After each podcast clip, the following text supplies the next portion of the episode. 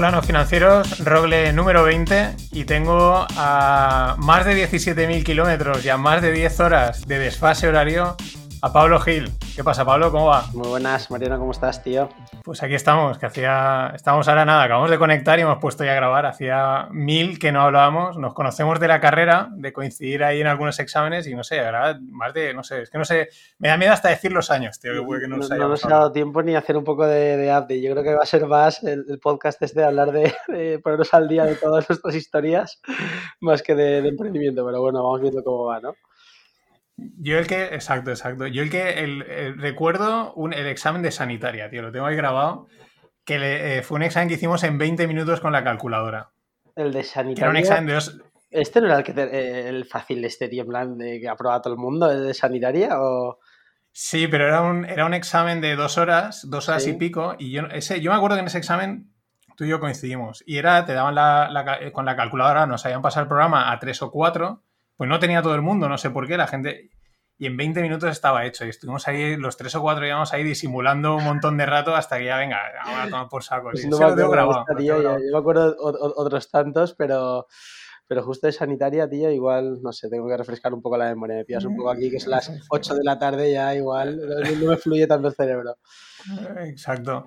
Porque luego ya, eh, bueno, te fuiste, yo, te fuiste mira, a Australia de... Yo la ¿Cuándo fue? A la, a la, mínima que podía me piraba. Yo hice dos años fuera, hice un año en Italia y otro año en Australia. Y, y sí, yo la carrera, sí, como muchos otros que y coincido hablando de esto con muchos amigos, eh, en tercero me di cuenta que no me gustaba nada la carrera. Eh, ya como estaba en mitad camino me dije, bueno, va, pues la termino. Pero, pero sí, y le pasa a mucha gente. O sea, la gente se pone a estudiar una carrera es que no tenía ni idea. O sea, yo creo que en Valencia, como hay mucha tradición en el Politécnico, te vienen a dar la charla a la universidad, a, los colegios y tal, y acabas decidiendo hacer eh, alguna de estas. Pero vamos, la cantidad de amigos que han hecho agrónomos o esto, y ninguno, tío, ejerce como tal. Vamos, muchísimos. Así que. Yo, yo miro del, del, grupo de amigos y que estén realmente dedicándose a caminos, a la construcción, creo que nada, no, no sé si llega un 10%. Eh, de todos los que somos. O sea, es un grupo de veintipico. Eh, no, no, llegará, bueno, quizás un poco más, pero es que, vamos, más de tres cuartos eh, en otras historias. Pero en, nuestro, cada uno una historia. En, en, nuestro grupo sí que hay algunos que se dedican a la, a la, ingeniería, pero también muchos van tendiendo como a hacer más la parte financiera, de más de project finance. O también. Pero construcción pura, sí, no, no, no sé si el 10%, pero igual el 20-25 máximo. Y, sí, sí, o sea... y, luego sí que algunos pues relacionados con Project Finance, con oye, en algún fondo que otro de infraestructuras que también tiene que ver. Y, y luego pues algunos que no. Bueno, yo siempre decía que yo eh, montaba, eh, construía puentes entre países, ¿no? Con GrowPro al final es un poco lo que, lo que me ha quedado de, de caminero. Pero, pero luego, tío, yo, mira, no me arrepiento de nada de haberla hecho, ¿eh? Al final, yo creo que aprendí muchísimo, conocí a gente increíble y una cosa que sí que me dio la carrera a mí es la confianza de saber que me puedo sacar cualquier problema. Y esto en el mundo laboral le aplica mucho, porque cuando empiezas a, trabajar no tienes ni idea de nada. Yo por lo menos fue la sensación que tuve. Veía como gente que sí que había estudiado eh, en, en, escuelas de negocios, coño, les habían enseñado, habían hecho más prácticas y les habían enseñado a trabajar. Nosotros nos habíamos inflado ahí a hacer matemáticas puras y, y claro, no teníamos ni idea de nada. Y, y, me acuerdo que debe llegar ahí ver cómo chavalines me iban pasando por la izquierda, por la derecha, y yo ¿qué pasa, tío? Si yo se supone que estoy a la carrera más difícil que la de ellos. Y, y, luego lo que pasa es que pillas confianza y es cuando te sueltas y ahí sí que empiezas a... y escalas más rápido. Yo ahí sí que me di cuenta y amigos míos, vamos, del grupo que, que somos, joder, cada uno está triunfando un montón en, en, en sus empresas, en, en, el ámbito en el que estén y es porque yo creo que te, te da muchas tablas. Eso es lo que sí que saco yo de, de, por lo menos me consuela pensar que me pegué la matada a estudiar esa carrera y entonces me consuela pensar que, oye, pillé unas buenas tablas para poder ejercer en el mundo laboral.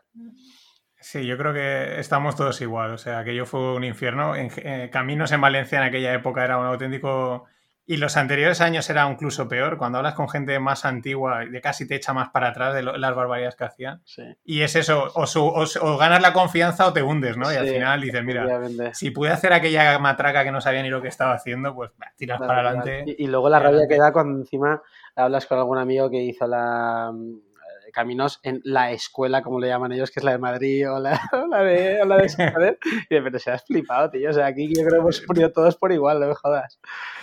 También decimos que hay estatus entre distintas universidades. es que aquí justo en Australia voy bastante con, con todos los del mundo de la construcción y hmm. que están aquí con todas las empresas españolas y me parto, tío, siempre, bueno, pero, pero sí que es verdad que como eres ingeniero con minos te, te, respetan un poco más, pero vamos. aún. Aún, aún te respetan, pero no eres de la escuela, yo, ¿de qué estás contando, tío?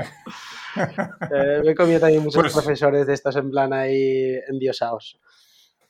Totalmente, totalmente, total, pero súper endiosados. pero digo que aún respetan porque. No, vamos a mencionar. Claro, no, no. no, porque podría estar eh, todo el rato hablando, dando nombres y, vamos, cagándonos en todos ellos. pero bueno. Eh, ¿Cuándo te fuiste a Australia? ¿Qué año más o menos? Yo con la carrera me fui en el 2009, que fue justo para acabar la carrera. Y me vine a hacer, pues, eh, una beca que había en el Politécnico, no sé si seguirá, que era la beca Promoe entonces estaba la beca Erasmus y la beca Promoe, yo cogí las dos. Y tradicionalmente, pues me habría ido a Estados Unidos, que es un, pues la tendencia que, que se iba casi todo el mundo. Pero entre que la nota yo creo que fui el, último en la lista, o sea, estaba el más abajo de todo. Y, y que luego vi, no sé, que nadie la, como le llamaba Australia. Yo empecé a ver Australia y dije, empecé, pues era en enero cuando se elegía que estaba la Australian Open y de repente, pues mm. también no me acuerdo ese año hubo incendio, no sé qué, o sea, como había, no sé para hablar de Australia. Y digo, coño, pues tío, esto es una señal. Y me vine a Australia y fue la mejor decisión que, vamos, que toda mi vida, porque estuve cuatro meses de intercambio y luego me tiré dos meses y medio, casi tres, viajando de mochilero. Además, se vino eh, uno de mis mejores amigos conmigo el aprender inglés porque justo él había acabado el máster y le habían dicho que no a una entrevista por el idioma y le dio tanta rabia y dijo, tío, me voy ahí, me meto seis meses de estudiar inglés a tope y entonces se vino conmigo, entonces claro, luego estuvimos de mochileros por ahí los dos, eh, vamos, y otros dos que se, que se unieron, increíble. esto sí que me abrió de verdad la mente decir, tío, si es que se puede hacer tantas cosas y un país que funciona y todo, y entonces ahí en ese momento me prometí que tenía que volver a Australia en algún momento. Lo es que entonces volví a España, terminé la carrera, trabajé tres años y ahí ya fue cuando empezó todo. Bueno, no, no, no, es que empezara cuando me vine a Australia, yo ya durante mis dos últimos años de trabajo, me acuerdo estaba en Price, en consultoría y, y con los fines de semana intentaba emprender. Eh, siempre quedábamos, eh, Goico y yo, Goico es mi otro cofundador. Eh, de GoPro conmigo y siempre quedábamos para, pues eso, tío, para intentar montar algún proyectito o algo, pero claro, lo intentamos hacer los fines de semana después de estar toda la semana trabajando, vamos. Después, ya había, había, días que salía a las 5 de la mañana de, de, currar ahí. Y aparte que no encajaba nada. Yo me acuerdo una de las frases que me dijo uno de los primeros managers que tuve, que fue, te voy a dar un consejo. Yo, hostia, qué bien. voy a ver, eh, y de repente me suelta un, nunca te vayas antes que tu jefe. Y yo me quedo así y digo, guau, tío, esto es en serio lo que me acabas de soltar. Pero además nunca se me olvidará, tío. O sea, y, nada. Este, fue como una losa, ¿no? Eso fue como una losa. Como una losa. Pero también aprendí mucho. O sea, yo al final intento sacar las cosas que fui aprendiendo de cada sitio. Y, y aquí me di cuenta que en Bryce podías quedarte acomodado en proyectitos de estos eh, mielecillas que no aprendías nada, pero, pero bueno, eran de, conciliación laboral, por así decirlo o podías ir a buscar los proyectos cañeros que te metían una caña que te cagas, pero era donde aprendías. Y en el fondo dije, mira, yo aquí sé que no voy a hacer carrera, pero por lo menos el tiempo que esté, eh, ir a morir. Entonces, pues hablando con algunos socios, con otros, que me empezaba a preguntar quiénes son los que mejores proyectos hacen, los que más cañeros, y me acabé metiendo en algunos, claro, a, precio de trabajar hasta, las 5, hasta las 5 de la mañana. Pero viendo atrás, digo, joder, son los que de verdad aprendí, ¿sabes? Y además conocía a mucha gente y todo, o sea, ya digo, lo que mejor me sacó de ahí también es, primero, aprendí a venderme, o sea, ahí la gente te das cuenta que la mayoría no tenían ni puta idea de nada y se vendían como animales, tío. O sea, veías ahí mm. que llegaban, te contaban una, otra y decías, tío, pero esto... Entonces, yo ahí aprendí a... No, no, tanto venderme, pero a ver cómo se vendía. Entonces yo pues siempre pues eh, aprendo rápido y lo veía y decía, joder, tío, eh, esto hay que echarle morro en esta vida. Y luego, pues eso, aprendí a tener que como espabilarte para conseguir, tío. Mm, no por estar en una empresa ya te va a tocar, que la gente siempre se queja, es que no me gusta lo que estoy haciendo. Pues o cambia o intenta buscar algo que sí que te guste. Y no necesariamente quiere decir cambia de empresa. Yo, creo, yo sé que esto mm, es jodido también, pero dentro de una misma empresa suelen haber bastantes cosas que hacer. Entonces, pues bueno, eh, ahí saqué bastante aprendizaje y luego, pues oye, también me dio muchas tablas a la hora de, pues mucho Excel, mucho eh, presentación, todo esto. Y ya te digo, yo no era ni mucho menos el mejor, ¿eh? yo ahí no encajaba en absoluto, tío, o sea, no, no, estaba hecho para mí. Pero saqué lo máximo que pude, tío, y, y me saqué muy buenas relaciones, muy buenos amigos y, y, gente con la que mantengo contacto y siempre que paso por Madrid quedo con ellos y, y es una pasada, o sea, me, me, me dio muchas tablas. Y ahí fue cuando, pues eso, que los fines van a quedábamos para ver si emprendíamos, si no, si tal. Y en una de estas, pues eh, Goico, mi socio, me llamó y me dijo, oye, Pablo, que yo ya me he dejado, me he dejado mi curro, eh, me he pillado los billetes a Australia, porque yo lo había convencido para ir a Australia. Eso sí que le dije, tío, si vamos a algún lado tenemos que ir a Australia, no sé qué, ahí todo funciona, es una pasada. A mí, para que te una idea de que veía cómo funcionaba el país, en, o sea, acabando la carrera me ofrecieron hacer unas prácticas por, en tres meses y creo que pagaban 4.000 o 5.000 pavos part-time por unas prácticas. Y yo decía, pero si trabajando full-time eh, en, cualquier, en cualquier empresa, tío. Y dije, que tengo que volver. No, no, increíble. O sea, era todo. Pero, bueno, Ahora, o sea, antes es que como ha salido ahí el tema, me ha molado mucho lo de aprender a venderse. Bueno, ahí primero que yo creo que tenías un poquito de mono de caña caminera, ¿no? Que te metiste ahí en Price a lo más duro. Bueno, Pero lo que has dicho que es. Eh, eh, pero también lo que has dicho, el tema de venderse, que es una cosa que yo creo que todos al final somos conscientes de. Y en España en general, o sea, creo que nos pasa a todos los españoles y ya el, no sabemos vendernos. O sea, y luego lo que tú decías, llegas y dices, pero este tío que hace vendiéndose si es un matado. O sea, y yo estoy aquí. ¿Y esto sabes quiénes son los especialistas? Con la humildad y tal. ¿Quiénes son los especialistas en saber venderse? El mundo anglosajón, que eso también lo aprendí yo cuando vine aquí a Australia. Yo, la, el, el, intercambio que hice aquí en Australia, claro, a mí me da la sensación, digo, coño, si estoy de vacaciones y no tengo ni exámenes. Pero es que no era cuestión de exámenes, era cuestión de presentaciones. Y veías, tío, cómo se ponían delante de, de, de, no sé cuántas miles de personas a vender ahí el proyecto que habían hecho esto y cómo lo contaban. Y, y yo por dentro iba viendo y decía, pero si tú no has hecho nada del proyecto y de repente has salido ahí a presentarlo y parece que seas el que más sabes de todos. Y te lo juro que fue, y, y, esto, estando en Australia, pues lo vi mucho. ¿Sabes? Por ejemplo, una de las cosas que yo siempre decía, tío, ¿sabes? En los edificios en, en, España, que está la figura del portero, tío, de toda la vida, ¿no? Pues aquí en Australia se llaman los building managers. Lo que en España se llama un portero, se llama building manager págate. Yo me acuerdo el building manager que teníamos en el primer piso que vivimos en, Melbourne, que además tenía, pues estaba de puta el, el, complejo tenía ahí piscina, tal, no sé qué. El, el, portero, no, el building manager mandaba más que nadie, tío. Te lo juro que, que nos echaba unas petas por hacer esto mal o esto mal, cualquier tontería. Vamos, yo decía, mm. entonces, ya simplemente con los títulos, con todo, yo creo que en esto siempre vamos retrasados. Estos ya saben venderse de y nosotros pues vamos aprendiendo. Pero, pero yo esto, vamos, di clave que, había que saber venderse. Y en esta vida es que en la empresa es casi todo saber venderse. Sí, sí, a mí justo ayer estaba hablando con un amigo y, le han hecho en su empresa, eh, le digo, ¿qué te han hecho? CFO, ¿no? O sea, Chief Financial Officer. Y digo, bueno, tampoco, si total, no hacemos mucho, la contabilidad y tal. Digo, y digo, tío, CFO. O sea, que luego va a llegar otro, digo, y, va, y te va a decir que es CFO y vas a decir, pero si estás haciéndolo con un canuto, tío. Digo, hay que, hay que, le dije, hay que venderse más, tío, porque... Es igual que la mismo, de gerente. ¿Gerente qué te dice, tío? A mí no me dice nada, gerente. Y, coño, es una posición de puta madre el, la dirección general casi. Pero gerente no te suena nada. En cambio, tío, ves un CEO o ves un eh, general manager, tío. Es que ya te digo, saben venderse de puta madre. Y de hecho, joder, mira cómo le van las economías en los mundos anglosajones, tío, y cómo va el mundo latino. O sea, nada que ver. y luego también hay, hay, mucha cultura, creo, en, los, en las escuelas, y eso a lo mejor lo puedes decir, bueno, no sé si tus hijos ya están yendo, pero eh, de, de, hacer muchas eh, presentaciones desde que son pequeños, ¿no? De presentar, de hablar, de debatir, y eso nosotros pues porque no sé en qué momento a lo largo de nuestra vida universitaria tal te tocó presentar algo y era salir poner cuatro datos y... Ibas acojonado, a ver, te digo tal, no, voy a hablar mucho, no sea que me equivoque. Aquí les da igual equivocarse, si es cuestión de soltarla ahí y ya está. Claro, exacto. Pues esto yo... pero también viene tradición. Todavía mis hijos solamente van a... vamos, van todavía a guardería, o sea que no... Lo que dan aquí daycare. Y, aún así sí que van, es mucho de dejarles hacer. ¿eh? Aquí llegan todos los días, parecen hippies, todo el día sucios. o sea, eh, pero bueno, ya te acostumbras un poco a esto. Pero a mí en la universidad es lo que el intercambio que hice, tal es que solo se hacían que presentaciones, constantemente. y tenías que ir y vender por qué tu proyecto tenía más sentido que el otro. Y lo contabas. Entonces, eh, aquí se enfocan mucho más en las soft skills y en España en las hard skills. En España quiere ser el que mejor sepas calcular las estructuras.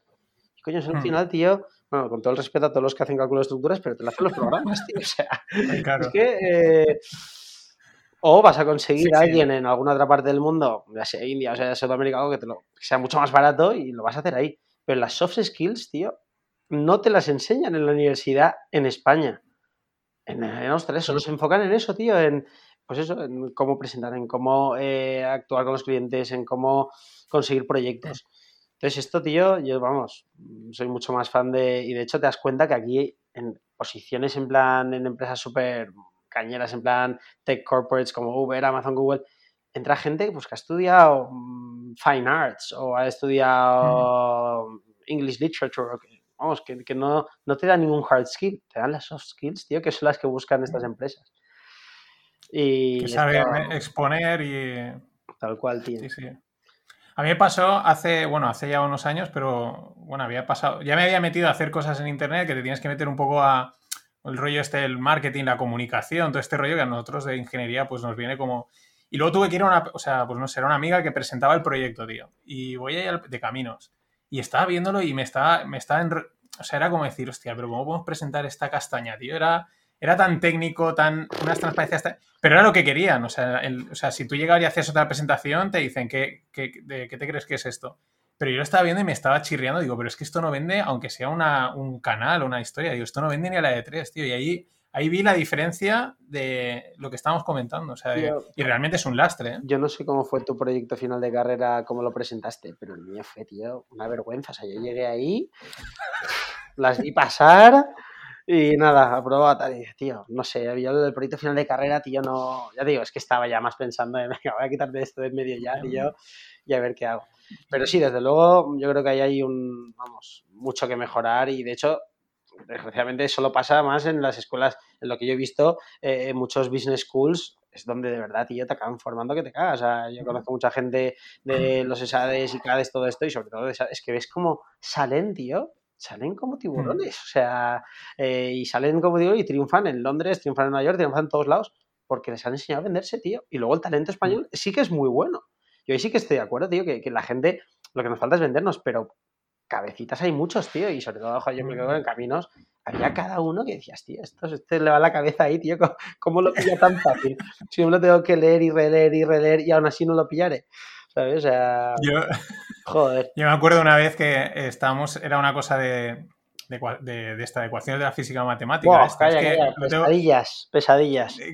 pero lo tengo, no, tengo grabado la imagen porque estaba con otro amigo, con Jesús, y, y, era una cosa que no entendíamos. O sea, no entendíamos. Una de las tantas, Sí, y le preguntamos, pasaba por ahí uno de estos que es un puto cerebro. O sea, un puto cerebro. Que seguro Entonces, a ver. Eh, José Luis. Eh, José Luis, José Luis, ahora no me acuerdo el apellido. Pero bueno, el tío pasa y entonces era, para que la gente se haga una idea, pues era lo que teníamos que... ¿No me oyes ahora, Pablo? Mm. Ahora, ahora sí. Ah, vale. Vale, ha habido ahí un problemilla. Vale, nada. Eh, bueno, y entonces era una cosa para que la gente se haga una idea que era un cuadrado, ¿no? Entonces calculabas las ecuaciones en una línea y las subías arriba. Un cuadrado y no lo entendíamos. Y le preguntamos a este que era una máquina y le decimos, oye, esto, y el tío se queda mirando el papel y era tan sencillo que no sabía explicárnoslo. Y se tuvo que ir, dice, a ver, dice, si esto es un polígono de 35 lados, el tío tuvo que irse a un modelo más complicado para explicarnos algo sencillo. O sea, había gente así que era, que era espectacular. Pero bueno, tío, eh, también eh, da, gusto ver también como conocías a gente esta brillante de cabeza que luego lo mismo, pues tampoco es que hayan llegado tan lejos porque no, han querido o no han sabido venderse, ¿sabes? Mm. Mm. Yo, mira, yo lo que decía, yo hice un máster en el, en el IEB, que es el Instituto de Estudios Bursátiles de Madrid. digamos, un escalón por debajo en cuanto a fama del, del ICAD y todos estos, ¿no? Pero en esa línea. Y era de finanzas, de opciones, derivados y estas historias. Y una de las clases me flipó porque presentamos no sé qué y y el tío decía, pero esto me lo tenéis que vender más. Y una chica le decía, pero ¿no ves los resultados que estamos dando? Que es un, la cartera daría, dice, me da igual vendérmelo. Y dice, ya, pero si yo trabajo, decía, si trabajo en el banco y solo se lo tengo que vender a mi jefe, dice, da igual, que se lo vendas a tu jefe, que me da igual que saques un, que tu cartera tenga un 20%, que esto me lo tienes que vender. O sea, en plan, métele colores, que sacas solo un 1%, da igual, métele eh, castillos, fuegos artificiales, quiero, y de ahí fue cuando dije, hostia, en un sitio también muy técnico, decía, no, no, vende, o sea, vende. y oye, ¿cómo el, pero ahora la historia es, o sea, ¿por qué os vais a Australia a, emprender? O sea, vale, te molaba Australia, el país funcionaba, pero es, una liada irse allá a tomar por culo para emprender. Sí, pero fíjate que nos ayudó en muchos aspectos, ¿eh? porque también nosotros vinimos también sin tener idea, en, aquel entonces yo es que no sé, ni, ni, yo lo desconocía por completo, pero todo el mundo online, todo el mundo venture capital, todo el mundo esto, yo para allá por el 2013, vamos, es que no había ni oído hablar de lo que eran las rondas de financiación, yo no tenía ni idea. Entonces nosotros en el fondo íbamos a montar un negocio tradicional que, diera dinero, o sea, lo, que es una empresa de toda la vida, pero que ahora también se olvida un poco el concepto. Y vamos pues a hacer dinero, tío. Y, entonces, en el fondo decíamos, joder, un país que te puedes ir a. puedes hacer lo que quieras sin ningún tipo de complejo, porque al final también hay mucha presión social cuando decides que te dejas tu curra, además era el 2013, en plena crisis en España, que salíamos ahí del el 2011 había dado una pedazo de crisis, no había trabajo por ningún lado. Te dejas tu curro y te vas a la otra parte del mundo a emprender con una mano delante y otra detrás y, a, montar el qué, pues inicialmente a montar el pádel, pero vamos, que teníamos un business plan que, eso era por, pues, por, tener, por, pues, por, poder contar a la gente que íbamos a hacer algo, porque la gente nos daba por locos. Además, yo me acuerdo que en aquel entonces estaba con, eh, con mi mujer, que antes era mi novia, y claro, también el tener que venderle a ella, hablando de vender, que me iba a la otra parte del mundo porque quería emprender y vamos a estar a distancia y si funcionaba pues se venía y si no pues se volvía yo, pero, pero claro, era una pasada. Y la verdad es que tuvo la suerte del mundo, pues que me, vamos, me apoyó y, lo vio claro que si no lo hacía, me arrepentiría todavía y estaría todo, toda la vida amargado. Y de hecho, una, una de las frases que siempre digo es, en esta vida te arrepientes de lo que no haces. Porque de lo que haces, aunque te equivoques 20.000 veces, aprendes. O sea, lo que mates a alguien y entonces pues, obviamente vas a que pocas cosas hay de las que digas, oye, tío, me arrepiento de haberlo hecho, no lo haría. Y es que creo que de todo se aprende. Pero en cambio, de no hacerlo, ese, ese, ese parálisis, eh, esa parálisis que hay de hacer cosas que la gente, ¿cuánta gente habrás oído tú de, coño, esto ya lo pensé yo? O, coño, si hubiéramos invertido en esto hace cinco años. Oye, es que mira nuestros abuelos lo que hicieron. Tío, no te equivoques, tus abuelos estaban en la misma situación que tú estarás como abuelo y tus nietos dirán, coño, es que si tu abuelo hubiera hecho esto. O sea, y, al final, tío, yo me, me doy cuenta, yo, por mucho que sea, me considere analítico en cuanto a números, yo sí me gustan mucho los números y, buceo en ellos y me, encantan, pero yo, tío, lo que me caracteriza a la hora de hacer las cosas es que no las pienso demasiado, yo las hago, porque si lo pensara demasiado no haría ni la mitad de cosas que hago. Entonces, ¿por qué no fuimos a Australia? Pues tampoco pensamos mucho el por qué, simplemente, oye, yo había estado y me había parecido increíble el país, y dije, coño, si funciona la economía, funciona el país, y además puedo irme ahí y no tener ningún tipo de complejo de nada, tío, porque al final nosotros aquí, entre semanas, hmm. estábamos emprendiendo, ya te contaré lo que era emprender para nosotros, pero, y el fin de semana estábamos trabajando de lo que fuera, y cuando digo de lo que fuera era pero batalla, pero desde pues eh, limpiando ahí eh, retretes en las discotecas, eh, de camareros, en tiendas, en, vamos, hacíamos de todo, tío, porque vinimos aquí que teníamos algo de ahorros, ya, habíamos trabajado para ellos, pero tampoco tenías que muchos, pero sobre todo no íbamos con la idea de consumir nuestros eh, ahorros, vamos, oye, vamos a montar una empresa y, por, y como el fin de semana podíamos trabajar y solo trabajando dos días más o menos te costeabas los costes, pues oye, tío, y íbamos a modo batallero, compartíamos habitación, compartíamos moto, compartíamos cuentas bancarias, yo digo, o sea, fue muy batallero, no poníamos ni la calefacción en casa, tío, para no gastar electricidad. Eh, hay historias de estas de la del donut, por ejemplo, cuando fuimos a poner gasolina, compartíamos eh, moto y obviamente el único dinero que salía del... A ver, eso la sabes, la, la del donut.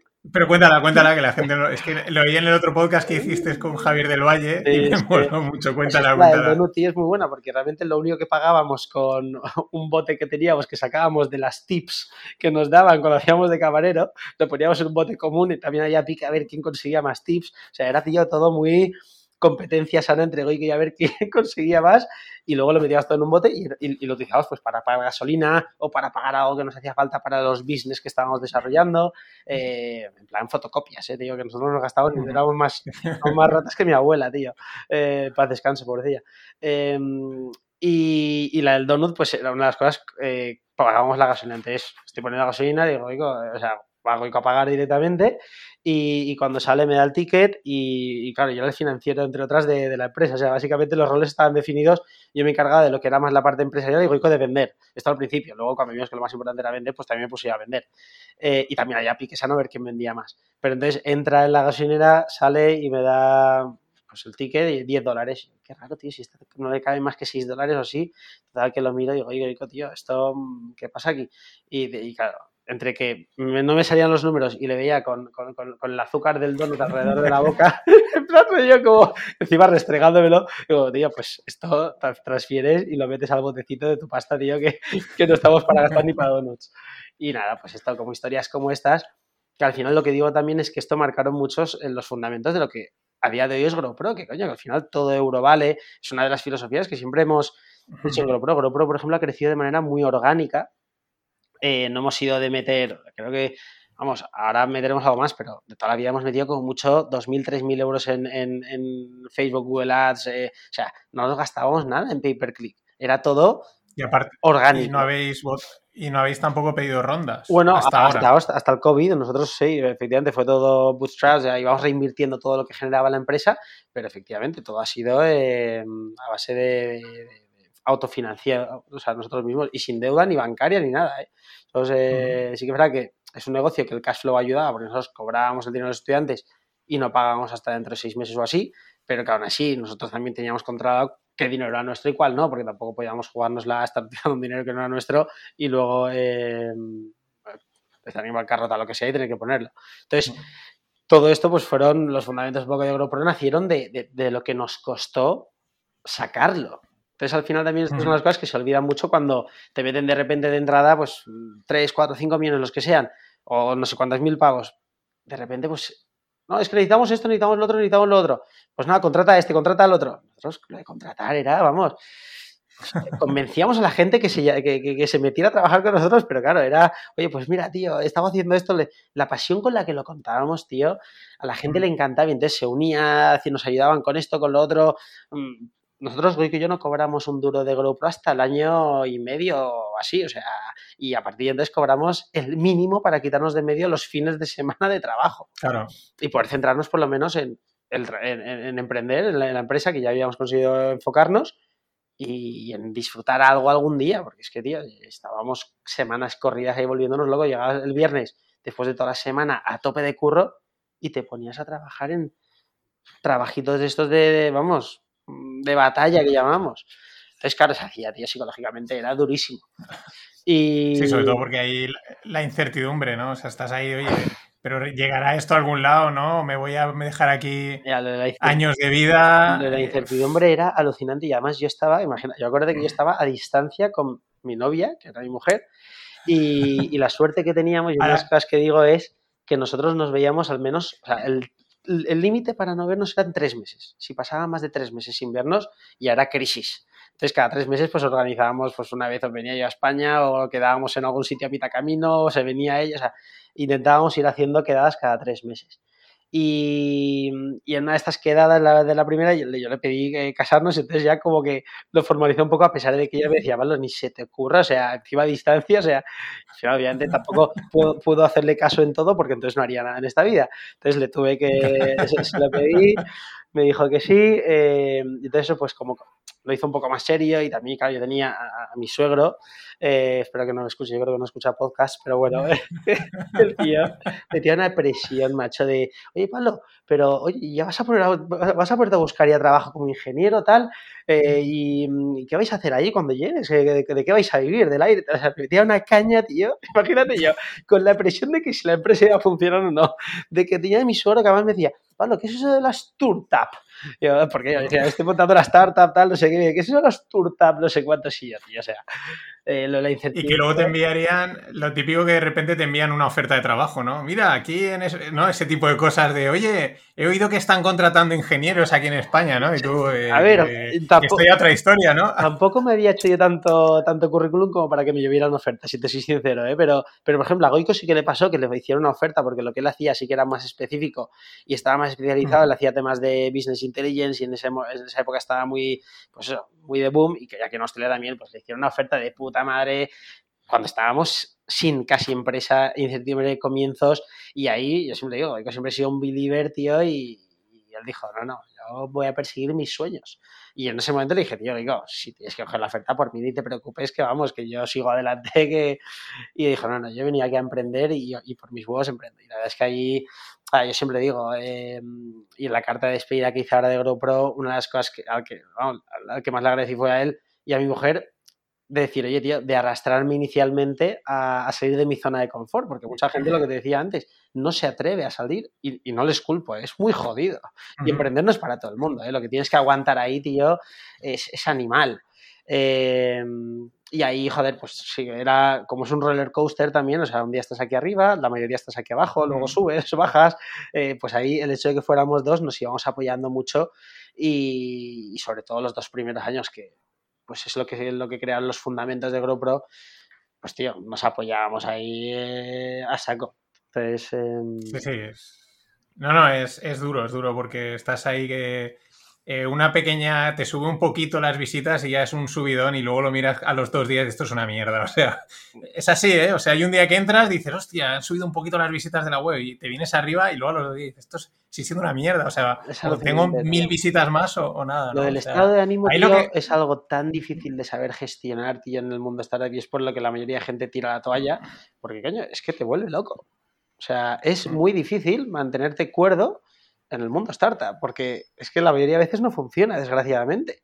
Eh, pero bueno, me recuerda mucho a los opositores. ¿eh? Los opositores, tío, también es, es, una vida eh, muy puta porque, claro, estás ahí estudiando, que no sabes ni si te sacar la posición y, estás ahí solo, tú antes del peligro, o sea, no, no, además no lo puedes compartir con nadie porque nadie te entiende. A mí que me entendieron mm. estaba mi mujer, porque claro, obviamente se comía todas mis, mis, mis glorias y mis penurias, y Goico, que obviamente estaba compartiendo todo eso con él. Pero claro, ni tus padres te entienden, eh, ni tu gente cercana, porque tampoco les cuentas todo el día a día. Entonces, claro, cuando de repente lo que tú dices, has hecho tu primera venta y te salta hasta la lágrima y lloras y estás tan emocionado, se lo cuentas a alguien y te dice, joder, bien, que has ganado, tal, no sé qué, te dice como que no sé lo que he ganado, es que he vendido, tío, he validado mi modelo, macho.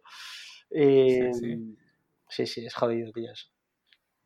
No, ahí lo que, lo que, lo que es flipante también, o sea, a tu mujer le tienes que hacer un, ah, un pedestal, o sea,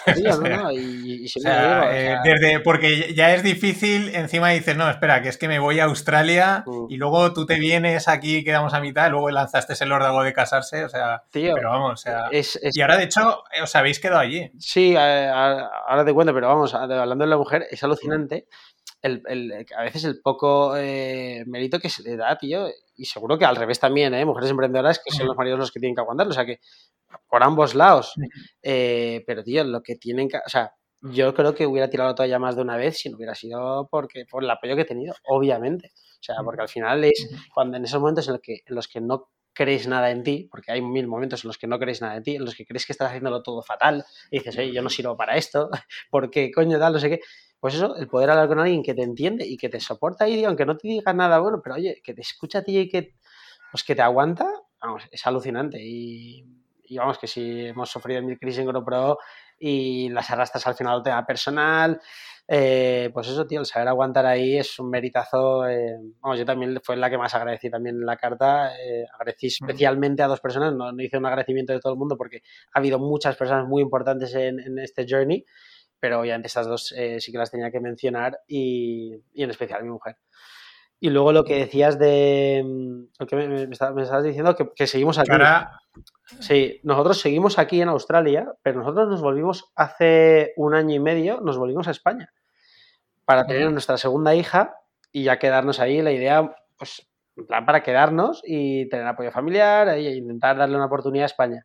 Pero luego saltó el COVID y, también pues mi mujer estaba, que tenía el trabajo aquí, en España no había vistas a que hubiera trabajo y también pues eso, estaba en un momento que, en el que ya no creía nada en sí misma, y, eh, pues, pues después de un hijo, de, un segundo hijo, casi un año sin trabajar, COVID de por medio, que estuvimos tres meses de lockdown con dos niños en casa, claro, es que lo que no sé es cómo no nos volvimos locos, luego nos ha vuelto loca más gente, pero ahí fue cuando dijimos, oye, nos volvemos a Australia, que afortunadamente somos ciudadanos también aquí y nos podemos volver, porque si no eres ciudadano o residente no te dejaban volver a Australia, aquí no, no dejan entrar a nadie.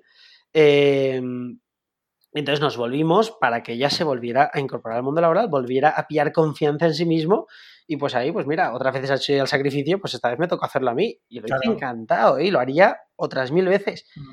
Y además aquí también, eh, eso, o sea, con GoPro siempre habíamos trabajado a distancia y digo, bueno, pues oye, sigo haciéndolo.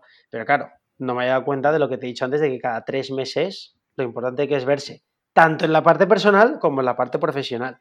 Nosotros cada tres meses siempre nos veíamos mínimo, aunque estuviéramos trabajando a distancia, y ahora habían sido casi ya nueve meses, desde agosto que llegué yo hasta ahora abril que, toma, que ya he resigned, ¿vale? He dejado la, mi, mm. posición, en los que, claro, yo estaba aquí trabajando prácticamente solo, había otro miembro del, del Executive Board, pero que luego ya se ha, se ha, vuelto a España. Entonces, claro, estaban todos allí, y mis socios y todo el, el equipo directivo, y yo solo aquí, tío. Aparte trabajando todas las noches de 7 de la noche hasta las 11, 12, con, después de haber estado trabajando por el día, claro, era todo el rato, o sea, fue, han sido muy duros estos ocho meses y también pues ha sido un momento de mucho cambio, yo no estaba ahí para vivir el cambio, pues tío, y al final empezamos empezando a tener un poco de conflictos y dijimos, oye, es que yo tuve que asumir de que no podía seguir ejerciendo mi rol aquí a distancia y, y nada, tomé la decisión, tío, y tengo la suerte de que, joder, que GoPro la pueden seguir llevando sin mí, que es una validación del modelo también bestial. O sea, saber que pueden ir a un nivel aún mucho mejor del que yo lo llevaba sin mí, es que me parece alucinante, tío, y estoy súper agradecido por ello, porque, coño, eh, realmente es, joder, un pedazo de, esfuerzo que siguen haciendo ellos y que yo no puedo hacer, pues, por mi situación personal.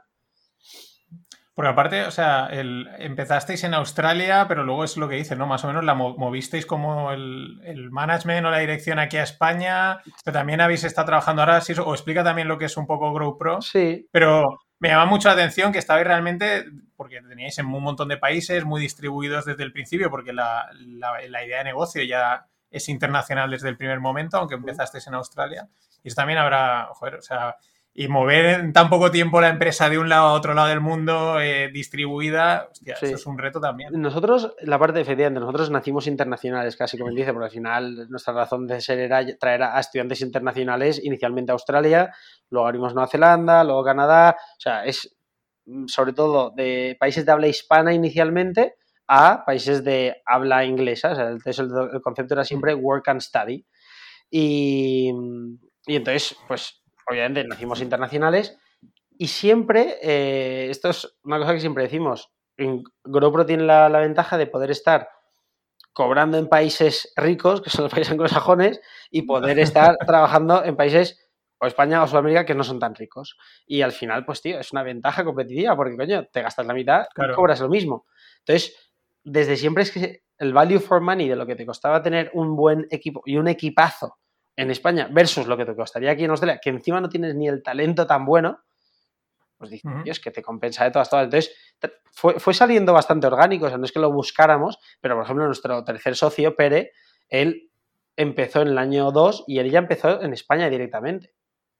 Entonces, con él siempre trabajábamos a distancia, lo mismo, que cada tres meses nos veíamos como mucho, pero él siempre estaba aquí. Y entonces él, que llevaba la parte más digital, es decir, la parte más de marketing y eventualmente eh, IT, porque eh, tardamos unos cuantos años en, desarrollar toda la parte de tecnología en GoPro, eh, pues se fue creando también bastante equipo, sobre todo el de equipo de marketing y todo en, Barcelona. Y luego, pues en Valencia, ya cuando empezamos con, a formar todo el equipo directivo, pues el primero que entró fue Paco ahí en Valencia y entonces pues también, o sea, ya, ya, teníamos algo de oficina en Valencia, pero ya empezamos a formalizarlo y entonces pues acabaron haciendo como dos hubs, Valencia y Barcelona, Barcelona la parte más marketing, eh, IT, por así decirlo, y en Valencia todo lo que sería operaciones, finanzas y, sí, todo administrativo, toda la parte interna. Visaos también, todo esto. Y entonces, pues tenía sentido, siendo una empresa global, pues estar centralizados en España y poder desde ahí manejar, pues eso, Canadá, ahora Malta, Irlanda, eh, luego con Sudamérica pues tienes también más contacto. Estaba como, pues, como más en el medio de todo, ¿no? Por así decirlo. Porque empezasteis primero, eh, me puedes corregir, ¿no? Pero eh, creo que era eso, ayudabais, porque eso, la publicidad está muy guay, o el atractivo, ¿no? De que facilitabais a la gente que quería ir a Australia a trabajar o a estudiar, le ayudabais gratuitamente con los papeles, con la orientación y tal. Y luego lo que pasa es que contrataban, un, o sea, a través del curso de inglés, ¿no? Otros cobrabais ahí una especie de comisión, ¿no? Digamos, ese era el modelo de negocio pero ahora ya lo habéis enfocado, o lo que he entendido, a, las experiencias, ¿no? Sí, efectivamente. ¿Ha habido una especie de pivotación? O... Bueno, nosotros, el modelo de negocio sí que es verdad que es un modelo de negocio comisionista en el que nosotros acabamos cobrando comisión inicialmente de las escuelas, ¿vale? que, son las que nos pagaban por llevarles a estudiantes, pero va evolucionando y vamos viendo que al final lo que busca la gente es una experiencia paquetizada. Y entonces ahí es donde decimos, eh, vemos el, valor añadido de decir, joder, si ya tenemos el cliente, el, el cost of acquisition ya nos lo hemos gastado, ¿por qué no venderle todo el paquete y que además le facilita? O sea, nosotros hay una frase que siempre decíamos en, en GoPro que era em, service first, money second. Es decir, pensábamos en todo lo que pueda ser un servicio adicional para el estudiante, pero que además, si nos da dinero, pues es un bonus pero siempre eh, hemos sido muy customer centric, o por lo menos siempre nos hemos llenado la boca de decirlo y, hemos querido hacerlo, que oye, como, como, en todas las cosas, siempre tenemos área de mejora, ¿eh? pero siempre ha sido el mayor foco. De hecho, GoPro cuando nace, eh, me acuerdo, el mayor punto diferenciador que teníamos era que les hacíamos unos eventazos aquí en destino y les ayudábamos cuando llegaban de una manera que se sentían súper arropados. Cuando tradicionalmente nuestra competencia lo único que te hacía era te vendía el curso y se olvidaba de ti. Y llegas ahí, que es cuando de verdad necesitas a la gente, y no hay quien te reciba, no hay quien te haga nada. Entonces, desde siempre tuvimos, y de hecho Goico, su foco siempre era el, customer experience. Él, eh, siempre decíamos, yo sufría porque no hubiera dinero en la cuenta y él sufría por un rating negativo en, la, en, las redes sociales, lo cual era una combinación perfecta. Pero al final él estaba completamente centrado, era un tira y afloja siempre entre, oye, eh, hacemos esto para el, cliente que nos cueste más, o no porque nos cuesta, o sí, y llegábamos a un equilibrio y, y siempre llegábamos a un acuerdo. Eh, entonces, al final, pues siempre hemos sido muy customer centric y esto nos llevaba a pensar, oye, si el estudiante lo que quiere es una experiencia educativa completa, pues démosles todos los servicios adicionales. Y ahí es cuando empezamos pues, a paquetizar las experiencias educativas que, que quería decir, pues les dabas en, un mismo, en una misma transacción, conseguir darles la escuela, el visado, el seguro, el alojamiento, el job pack, el arrival pack, todo esto, pues eh, el objetivo es convertirte en el one-stop shop para todo lo que necesita el estudiante. Y todo esto hacerlo de forma tecnológica, pero dándoles un apoyo en destino muy físico. Porque al final yo soy muy fan, soy muy fan de la parte online con la, con la offline. Exacto. Y bueno, también haciendo paellitas en Bondi Beach. Bueno, eso yo lo seguía en Instagram y molaba bastante. Es que nosotros, y, siempre... Es ahí, ¿no? Ese quizás ese es uno, o sea, yo os sigo desde casi que montasteis la empresa por Instagram o Facebook o estas historias y me acuerdo, eh, yo creo que era de los primeros eventos que os empecé a ver, pero pensaba que era más, bueno, pues crear comunidad, juntarnos. Es que no, tú lo has dicho, era crear comunidad. O sea, nuestro marketing era crear la comunidad. Si nosotros, hasta que entró Pere y empezó a hacer un buen marketing, nosotros, el 85% de nuestros clientes eran eh, word of mouth, o sea, era boca a oreja de, eh, de referencias. ¿Por qué? Porque, claro, veían que estábamos aquí con ellos y que les estábamos apoyando y decían, muchas veces cuando la gente llegaba ya que les habían vendido el curso desde fuera, nos conocían y decían, joder, si os hubiera conocido, me hubiera venido con vosotros. Entonces, claro, nos faltaba eso, darnos a conocer. Pero efectivamente, nosotros el mayor foco siempre era, pues, eh, llevar con las paellitas al principio. Eh, teníamos algún amigo que las hacía, que cuando uno, uno de los estudiantes, me acuerdo, eh, Fernando, que, era un cocinero de puta madre y nos hacía unas payas increíbles, pero payas, te digo, para 100 personas. Y se juntaba ahí de grupo igual 5 o 10 y todo el resto de, de la playa, gente de, la competencia, todo divertísimo. Porque claro, todo esto era nuestro mejor marketing. Y luego ya cuando se fueron, eh, tuve que aprender a hacer la paella. Entonces yo me acuerdo, iba haciendo la paella y Goico iba por ahí dando vueltas, tío, convenciendo a todo el mundo de, pues eso, de, de, de, coño, de lo que era GoPro, tío, vendiendo GoPro de puta madre. Y, y sí, efectivamente, tío, fue luego nos iban copiando. Yo siempre le digo, esto es como, como Apple, ¿no? O sea, tú lo, sabes cuando lo estás haciendo bien cuando te copian. Eh, nosotros estoy haciendo uno o dos años paellas, luego la gente empieza a ver que las paellas eran la leche, pues la gente empieza a hacer paellas. Pero cuando empezaron a hacer paellas, pues nosotros empezamos ya con la Rival Pack. Y cuando la gente empezó a copiarse con esto, pues empezamos con lo otro. Entonces siempre estábamos pensando en qué necesita el estudiante para, eh, para tener una mejor experiencia educativa. Y, eso pues sigue siendo unos mayores puntos diferenciados de GoPro y es uno de los mayores challenges porque joder, al final es, una putada el trabajazo que significa eh, hacerlo bien para la gente y con una sola persona, tío, lo que te mina eh, cuando lo haces mal y el daño que te hace mm. psicológico, que obviamente cuanto más volumen menos te afecta un solo individuo, pero pero joder, sigue siendo, aunque haya un 3% de, de, detractors que decimos, pues ese 3% hace mucho más ruido que el otro 97% que la mayoría de gente da por sentado que les tienes que dar ese servicio. O sea, el cliente además, y no solo en GoPro, en general, nos hemos vuelto, tío, mucho más exigentes en todo. O sea, tú ahora vas a un sitio y, esperas que te hagan la ola para comprar algo. Pues y incluso, eh, pero incluso en servicios que es sorprendente, gratuitos, ¿no? Eh, online o mucha, mucha cosa gratuita y dices hay veces que incluso tú mismo dices, espera, oye, no estoy pagando por esto, o sea, gracias por estar haciendo esto, ¿no? Y aún así ahí, ah, no sé qué, no sé cuántos, pero es lo que dices, ¿eh? Y esto se lo he leído a, yo que tengo, o sea, pues te estoy creando contenido, pero luego otra gente que tiene, por ejemplo, esto se lo oía a Samuel Hill, que es de JM. Sí, lo conozco, Samuel Hill. Es eh, pues lo contaba creo que en un post, o no sé dónde, o en un podcast, que él tiene una newsletter ahora con, no sé, 10.000, 15.000 personas. Y decía, pero cada vez que se me desuscribe uno, me duele, dice, y sé que es uno de 10.000, pero, y es verdad, ¿eh? aunque sea uno o un pequeño comentario, y, tía, y luego igual lo piensas y dices, igual es un tronado, ¿sabes? Es una, no, no, un, típico troll. Tienes que pensarlo así. O sea, al final, si tú quieres sobrevivir, tienes que pensar. O sea, sobre todo, una de las cosas que siempre, decíamos es: te, tienes que ir a, dormir cada noche tranquilo de que lo has hecho bien. O sea, si tú enfocas tu negocio en, en oye, voy a sacar esto a costa de alguien, mal. O sea, porque vas a acabar, tío, teniendo pesadillas y entonces no dormirás bien y entonces lo harás mal. Yo en el fondo siempre decíamos, tío, si te has ido a dormir tranquilo, oye, si la otra persona es que lo que dices puede tener o problemas psicológicos o estar en un momento amargado y es muy fácil echar la culpa de balones afuera. Entonces, no, es que GoPro, no sé cuántos. Y, tío, ¿GoPro qué? O sea, además, esto íbamos aprendiendo con el tiempo, todo registrado, todo por mail, todo no sé cuánto, o sea, lo íbamos eh, aprendiendo a base de tortas. ¿eh? Nosotros aquí, eh, el pobre Oigo estaba ahí con, la, espalda enganchada de, los nervios, porque claro, a él le afectaba mucho más, lo que te decía, a él le afectaban los ratings negativos. y aparte es una persona más, mucho más emocional, entonces pues todo le afectaba mucho más.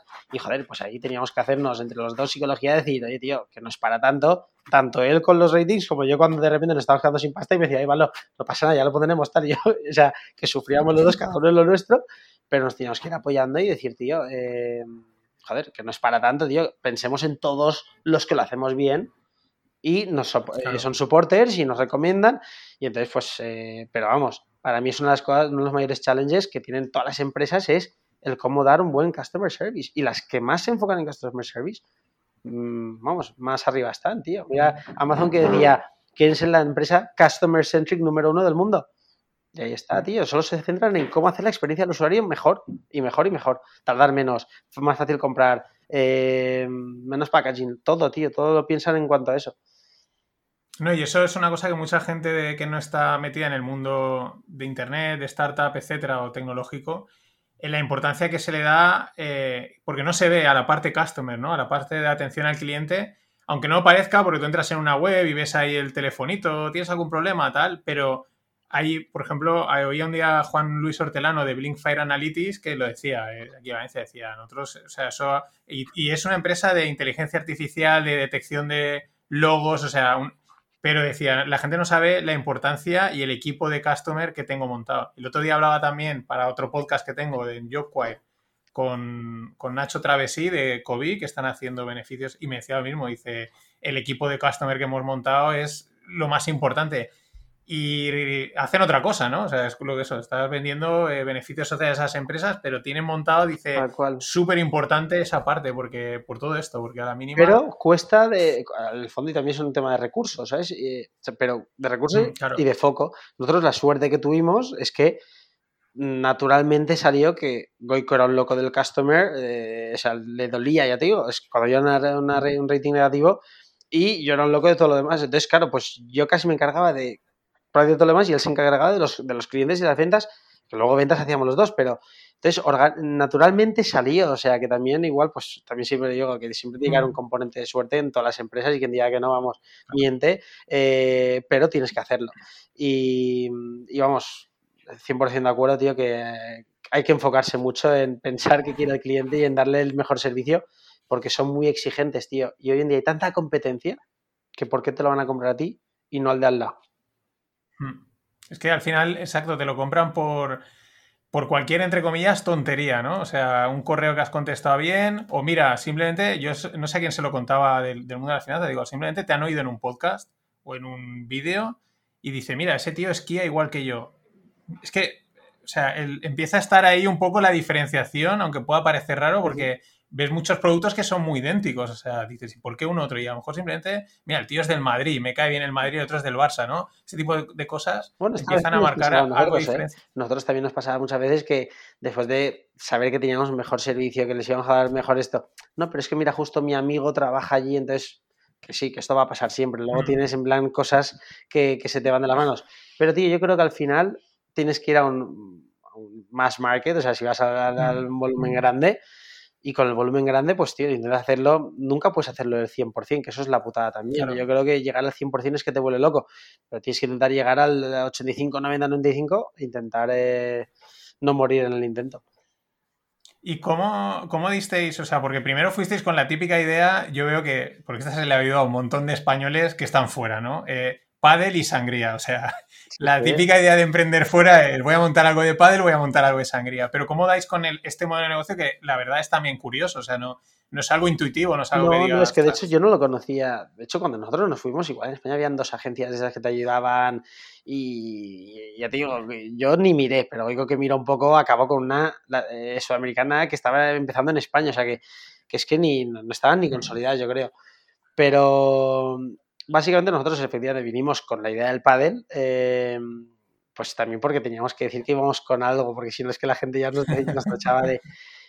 Y una vez aquí, nuestra forma de emprender era nos sentábamos cada lunes, venga, vamos a hacer esto, vamos a hacer lo otro, nos poníamos ahí como distintas eh, cosas de hacer muy actionable, eh, pues vamos a reunirnos con este club, vamos a hacer esto otro, vamos a investigar esta idea que he visto que puede ser, íbamos probando cosas. Eh, igual que en el padel, probamos importar productos. Ya tenemos ahora, bueno, ya, ya no estarán, pero en su día nos confiscaron unas paellas también que íbamos a importar eh, enlatadas porque tenían más de un 4% de, de, chicken, creo. O sea, y nos las, las retuvieron. Es que nosotros con la gente de aduanas intentando recuperarlas. O sea, eh, también damos eso, pues importar payas, importar aceites, eh, compra-venta de motos, eh, intentábamos todo, tío. Yo llegaba un momento que mi mujer me decía, eh, pero a ti te da igual lo que emprender. Y yo les decía, yo lo que quiero es quitarme de en medio los trabajitos de, del fin de semana de mierda y poder centrarme en algo. Y ya luego ya me pensaré en algo que me motive, pero lo primero es montar algo que funcione. Luego ya, una vez me pueda permitir el lujo de encima elegir qué quiero hacer, pues lo haré. Pero primero es demostrar que sé montar algo. Y, al final dimos con este modelo. Curiosamente, yo fui el primer cliente, por así decirlo, porque Goico conoció a una chica española, más creo que también la de Valencia, que le dijo, oye, mira, que yo estoy en esta escuela aquí, que, que te puedo, que es un curso saca visas, básicamente, o sea, ibas perdiendo dos días, pero te dan el visado de estudiante, porque entonces no estaba el Working Holiday. Y, y entonces, nada, pues eh, él, él fue un cliente de ella, ¿vale? En plan, pero como, es, pues empieza a preguntar, es muy curioso, y entonces, eh, hablando con los de los indios de la escuela, una escuela de indios, eh, dice, no, no, sí, sí, tú tráeme amigos y yo te pago 500 dólares.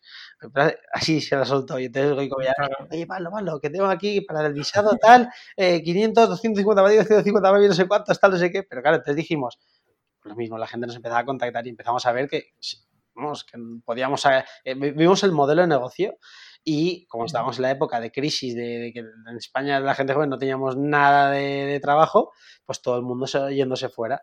Y Australia obviamente es un país que se empezó a poner muy de moda también. Porque ya te digo, yo cuando me fui la primera vez en el 2009, la gente me decía, ¡ay, que no hay ningún país más lejos! O sea, no ayuda a nadie. Y en el 2013 ya empezaba Prácticamente literalmente solo hay un prácticamente un país más lejos que Nueva Zelanda, ¿no? O sea, de, España, por así decirlo. Las antípodas, efectivamente. Y, al final, pues también se fue poniendo de moda. Eh, yo creo que también nosotros contribuimos a ponerlo un poco de moda con tanta policía que hicimos ahí. Pero sí, ahora ya llegado un momento que el que no había estado en Australia se estaba perdiendo algo. De, vamos, eh, ¿qué haces que no has sido todavía a Australia, no? Y y esto pasa mucho a la gente joven. Ahora ya lo bueno también encima es que está ya la mentalidad cambiando, que a los 18 años, en vez de ponerte a estudiar la carrera, te vas y haces un gap year, que es lo que hacen todos los países nórdicos y todo, y en Estados Unidos, incluso en Sudamérica, muchísimos sitios lo hacen, y en España, ¿no? Parecía que tienes que acabar el instituto del colegio, de repente ponerte a estudiar la universidad y ponerte a trabajar. Y dices, tío, ¿y cuándo he tenido tiempo para pensar lo que quiero hacer en mi vida? No, no, eso es muy interesante porque es verdad que a lo mejor desde una perspectiva tradicional el gap year lo ves como, hostia, un año a tocar los huevos, que es verdad, puedes irte a estar tirando una maca en Tailandia un año si quieres, por así decirlo. Pero si realmente lo aprovechas de viajar y incluso pues hacer algún currete por ahí para pagarte un viaje, quiero decir, eh, te puede dar mucha perspectiva de, qué hacer o de, no sé. Tío, yo es el, la mejor inversión que hay es la de irte yo ya digo, no sé ni si hubiera estudiado caminos en su día si me hubiera abierto la mente y hubiera visto que había más cosas más allá de lo que me convencían los del Politécnico que estudiara en el Politécnico. O sea, yo, conocía aquí a gente, tío, que igual llevaba un par de años viajando, pues había estado haciendo trabajitos que también te espabilan mucho y con 18 años te espabilan aún más y aprendes a ver cómo se venden esto, qué hacen lo otro. Aprendes tantas cosas. Yo he visto chavalines aquí de con 18 años llegar en plan, cabizbajos, oye Pablo, en plan, me acuerdo dos españoles encantados, aparte que mantengo contacto con ellos, eh, oye Pablo, y, esto eh, está bien si lo hago así o lo hago así, tal, no sé qué. Y, a los seis meses, terminar su experiencia, porque solo se quedaban seis meses, sacando pecho, que se iban a comer el mundo, que habían pillado una confianza brutal. Y dices, claro, esto, imagínate cómo la diferencia entre llegar a la universidad cabizbajo o sacando pecho como van a sacar ellos y, habiendo vivido estas experiencias que habían vivido. Entonces, yo lo veo una, parte del currículum tan vital y he visto el cambio que supone en tanta gente joven irse con 18 años y lo que espabilan, que vamos, que aprovechan, porque tú dices lo de irte a tirarte una hamaca en Tailandia, pero cuánta gente se tiraba en el tonis tomándose pizzas, fumándose cigarrillos, por decirlo de alguna forma, y tirando ahí la mañana y el año entero. que es que al final. El año y siete años. Por eso, tío, que en el fondo, pues por lo menos prefiero perderlo, tío, viendo el mundo.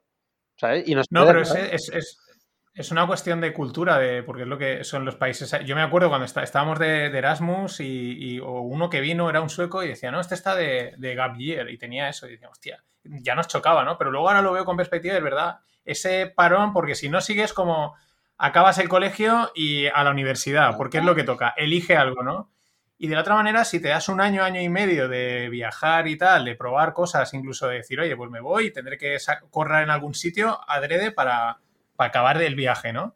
Y te da... Y ojo, no es una cuestión de dinero, ¿eh? Porque al fondo, en el mundo anglosajón lo que hace muchas veces es igual, pues los padres te pagan el vuelo inicial y luego todo el mundo curra en todos los sitios y se gana la pasta para viajar, pero luego viajar por el sudeste asiático es baratísimo. A la que curres un par de meses aquí en Australia, tío, y te saques pasta, viajas luego seis meses gratis, o sea, con lo que has ganado en Australia, te los, eh, viajas por ahí por, el sudeste asiático. Y esto lo hace muchísima gente. Entonces, no es una cuestión de dinero, es una cuestión de cultura, tío. O sea, y ahora, ya digo, gracias que ya se está estableciendo esta cultura y yo creo que es algo que debería existir, vamos, en los colegios, animarte a que, oye, con 18 años te vayas de Gap Year eh, y si lo puedes hacer con GoPro, mejor, porque tendrás mejor experiencia, obviamente, pero, pero vamos. No, sí. Eh, y espabilas de todas, todas. Eso es lo que, bueno, que comentábamos, ¿no? Mucha gente que se mete a la carrera, luego no le gusta o Incluso hay, casos peores que siguen, ¿no? Se acaban la carrera, se meten a trabajar, siguen trabajando lo mismo. A lo mejor desde los 19 o 20 años saben que eso no les mola. O sea, lo cual es, hostia, estás sacrificando toda tu vida. Que es totalmente brutal. Oye, ¿cómo es vivir en Australia? es que no, Así más en el día a día, eh, más allá del trabajo. Es demasiado bonito, tío, para ser cierto. O sea, aquí no hay, aquí no hay mascarillas. Aquí no hay COVID, eh, Es que claro, eh, yo no, salgo mucho porque aparte con los dos hijos que me da miedo salir porque luego mm, sé cuándo me duermo, voy a dormir, pero no cuando me despierto. Entonces a la que me vaya un poco tarde a dormir ya son horas de menos que duermo. Pero justo el sábado pasado salí, salí con unos amigos tal y, y es que ya era discoteca, de, vamos, sudor con sudor, o sea, te, chocabas con la gente, tío. Y decías, wow, qué sensación, ¿no? Y sí, sí, aquí ya, vamos, hay vida normal. Eh, a ver, vida normal, pero no te dejan salir del país. O sea, si eres australiano, salvo que tengas una exemption, no te dejan, no te dejan salir, porque tiene un problema de que como australiano siempre tienes el derecho de poder volver, pero ahora hay más australianos, más australianos antes de Navidad había más australianos que estaban saliendo que los que podían volver, porque aquí te obligan a hacer cuarentena y todo esto para entrar. De dos semanas, en hotel, o sea, y costeado por cada uno.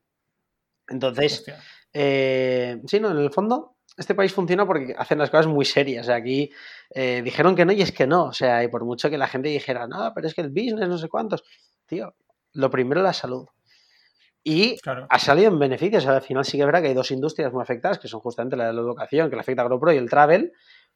Pero, tío, el resto de la economía aquí va como un tiro. O sea, aquí em, empleo a tope, como encima no hay talento de fuera, pues el que está aquí dentro se las lleva todas. Eh, el real estate está como por las nubes. Em, todos los restaurantes están llenos todos los días de la semana a comer y cenar. Vamos, esto es una burbujaza, macho. O sea, yo eh, siempre lo digo, Australia después de la crisis esta del COVID saldrá como el mejor país del mundo por clima, economía, eh, seguridad, que no hay terrorismo, no hay nada. O sea, ves, el resto del mundo, tío, todo el mundo está con, con COVID, con terrorismo, tal. Aquí es que no hay nada, no pasa nada. O sea, entonces es un país que funciona tan bien, tío. O sea, es, es insultante. O sea, lo bien que funciona. De verdad, ¿eh? o sea, yo lo vendo así porque es que de verdad estoy, estoy enamorado de este país. Mira, yo en el fondo me acabaré volviendo a España porque al final tenemos toda la familia allí y la familia tira mucho. Pero, tío, eh, mi mujer siempre dice, mira, hay 10 cosas importantes en la vida, por poner un número, ¿eh? Y dice, y Australia tiene nueve, tiene nueve de ellas, pero no tiene la número uno, que es la familia.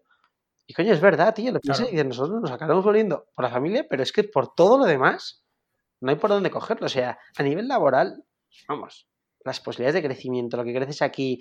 Eh, yo la de veces que oigo de, amigos en plan que tienen posiciones buenas y dices, es el país del mundo que más se cobra sin hacer tanto. O sea, es alucinante. Luego, eh, de, tiempo, estamos ahora a punto de entrar en invierno. Eh, por el día hacen 20-25 grados, muy parecido a Valencia el clima, o sea, buen tiempo todo el año. naturaleza, todo. El otro día estaba haciendo surf yo estaba con delfines alrededor mío saltando y todo. Y esto lo había visto en la vida, macho. O sea, ¿cómo es la vida australiana? Sí que este sigo contando, pero igual me acabo odiando todos los oyentes. No, en el... Que va, que va, no. Podemos hacer los dientes largos. O sea que. así que. De hecho, el, el próximo, ya lo, lanzo aquí spoiler, eh, traigo un, un, chico que está en. No voy a decir el nombre porque mola mantener tal, pero está en, en Filipinas. Ah, muy bien. Eh, siguiendo un poco la línea. O sea que también para hablar de, pues hilarlo un poco. No, pero luego, sobre todo te lo preguntaba un poco en las diferencias en esas costumbres de, pues yo que sé, en España, pues a lo mejor aquí la costumbre es salir a comer, tal, eh, los domingos hacer ese tipo de, de aquí, costumbres. la gente tiende a decir que en Australia, eh, y lo oyes sobre todo de mucho europeo, dicen, es que no hay cultura en Australia. Y lo que no hay es cultura como la que conocemos en, Europa, que es, pues, oye, pues sí, tienes antigüedad, tienes, es un país nuevo, joder, que tiene 200 o 300, mm creo que fue descubierto en el 1700 algo. Eh, entonces, eh, me saca la ciudadanía, lo debería saber la fecha exacta, pero no me acuerdo. Eh, que te un test de ciudadanía. Y Tranquilo que esto, este podcast seguro que los australianos no lo oyen, o sea pero, tío, la cultura de Australia es la cultura del outdoor. O sea, aquí son locos del deporte. O sea, aquí están todo el día, a las 6 de la mañana vas a la playa y parece el corte inglés en rebajas, tío. O sea, petada, llena, todo el mundo haciendo surf, haciendo ejercicio, bootcamps. Eh, eh, parece que se va a acabar el día, tío, acaba de empezar. Pero claro, estás a las 6 de la mañana viendo el amanecer que sale ahí por el mar en la tabla y dices, wow. O sea, es que es alucinante, pero alucinante. Entonces entiendes por qué la gente está ahí. Claro, hacen deporte pues de 6 a 7, 7 y media y se van a trabajar, claro, van todos con una sonrisa, tío, y con el pecho saliendo que dices, me como el mundo. Claro, es alucinante. Y, y bueno, eso, tío, es que es, que es muy bonito, tío, muy... Porque tú estás en Sydney o en Melbourne. Yo en Sydney. Ah, Sydney, Sydney. Vale, que antes eh, había... No, pero eso que has dicho, yo cuando estuve Erasmus eh, me, me, llamaba la atención, porque no tenemos costumbre, pero unos amigos que eran del norte de Italia, ¿no? Y ellos te contaban que para ellos era norte-norte de Italia. Y era muy habitual, antes de ir a clase, ir a esquiar un rato. Una pasada eso, tío. Y yo, digo, hostia, eh, no sé, eh, hostia, tiene mucho sentido. Dice, sí, o a lo mejor el, el, descanso de clase, pues cogíamos, subíamos, nos tirábamos un par de veces y tal, pues lo tienen integrado, ¿no? Pero aquí en España, o en Valencia, o en Barcelona pasa lo mismo, en toda la costa, que tenemos la playa ahí, la playa es julio y agosto. O sea, sí, sí, y, y, ojo, que en España no ponen las aceras hasta las siete y media, ocho, ¿eh? o sea, que está, cerrada. Bueno, ves a los que vienen de resaca, eh, de fiesta, pero yo que yo que me he australianizado mucho y me iba a correr a las 6 de la mañana por ahí, por el río, claro, ya pues eh, a los que veía borrachos volviendo a casa como podían o algún que otro yonki que ahora ya no hay tantos, pero, pero vamos, no, no, no, ves a nadie a las 6 de la mañana, tío. Da un poco de, pena, tío. hasta las 8 o 9 de la tarde no los ves ahí corriendo. O sea que... Bueno, y que, eh, porque ahora, digamos, has dejado GoPro por, pues, por la distancia tal y tal, pero vas a, pues le leí en la carta que dice, voy a montar un nuevo proyecto, ¿no? ¿Estás en un nuevo proyecto? o, estás ahora un poco de gap year? no, de gap year no, de gap month, podemos decir. O sea, estoy un poco este mes y que me lo estoy tomando más tranquilo. Me estoy tomando como un part-time job el buscar mi próximo proyecto. O sea, no estoy también disfrutando eh, un poco más... O sea, yo soy una persona bastante activa de mente, entonces, o sea, dudo que dure mucho así en esta especie de gap que digo yo. Pero, pero sí, estoy en plan modo exploración. Estoy ahora pues buscando nuevos proyectos, ver qué hago. Eh, pero vamos, que llevo tres semanas, ¿eh? que tampoco 26 días. ¿eh? Estamos 26 de abril. Esta es la cuarta semana casi que estoy un poco así mm, viendo a ver qué hago. y, tengo cositas en mente, pero no hay nada, nada cerrado todavía. O sea que, de momento tampoco puedo dar ningún avance de lo que vaya a hacer porque no, lo sé ni yo. Vale, vale.